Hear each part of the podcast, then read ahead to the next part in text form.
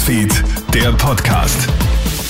Herzlich willkommen, du hörst den Kronehit Nachrichten Podcast.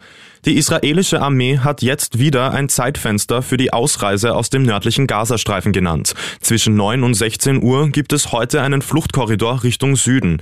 Außerdem hat Israel auch eine Pause der Kämpfe angekündigt. Schon seit Wochen wird die Zivilbevölkerung dazu aufgerufen, sich in den Süden des Landes zu begeben. Eine Beruhigung der Lage scheint es trotzdem nicht zu geben. Laut Medienberichten ist der Norden Israels erst vor kurzem aus dem Libanon angegriffen worden.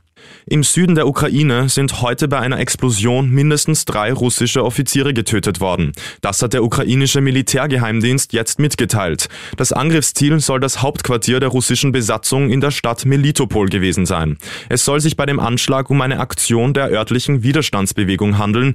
Die ukrainische Regierung zählt mittlerweile seit der russischen Invasion ganze 3,6 Millionen Binnenflüchtlinge. Schreckliche Szenen haben sich gestern im Burgenland abgespielt.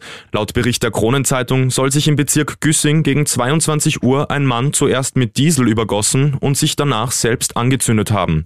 Zeitgleich fährt aber zum Glück ein Taxifahrer vorbei. Er rennt sofort auf den Mann zu und reißt ihm die brennende Kleidung vom Körper. Die Rettungskräfte können den Mann mit schweren Verletzungen im Bauchbereich ins Spital bringen. Der Grund für die Tat ist noch unklar. Die Ergebnisse des zweiten Damenslaloms in Finnland stehen nun fest.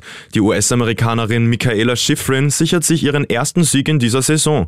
Sie konnte vom Ausfall der klar führenden Slowakin Petra Flohova profitieren. Das Resultat der Österreich-Favoritin Katharina Liensberger hat Kronehit-Pistenreporter Stefan Steinacher für dich. Die Österreicherinnen waren heute ohne Chance auf die Topplätze. Wie schon gestern die beste Katharina Liensberger. Nach Platz 3 wird sie heute achte. Für die Siegerin Schifrin ist es bereits das siebte Mal auf Platz 1. Das war der Krone-Hit Nachrichten-Podcast. Danke dir fürs Zuhören. Krone Hit Newsfeed, der Podcast.